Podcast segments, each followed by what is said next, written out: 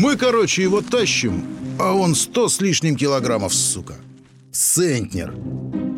И выделывается еще. Матом нас кроет. Типа я по рации слышал, что вам приказали меня целым доставить. Так что тащите, уроды, старайтесь.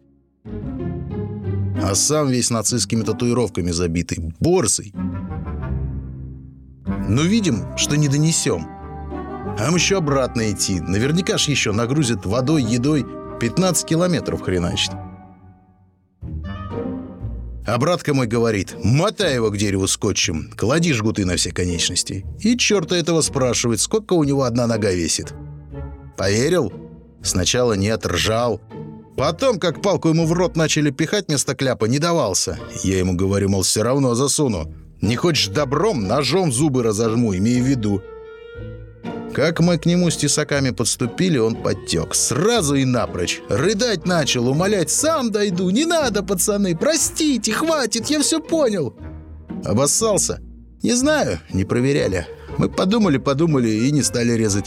Предупредили только, что второго шанса не будет. Сам дошел ножками, еще и рюкзак наш на себе нес. Но это вообще надо совсем мозгов не иметь, чтобы в плену барагозить. Их много таких. Нас до того три пассажира так достали, что мы двоих прям на месте завалили. Потом товарищу говорю, ты вообще понимаешь, мы хотели живому человеку без анестезии руки-ноги отрезать. Как тебе вообще такое в голову пришло?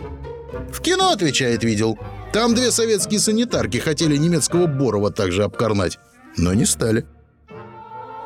Решились бы мы его резать? Не знаю, брат, не знаю. Очень уж выпрашивал. Да и мы умотались в ноль, а приказ выполнять надо.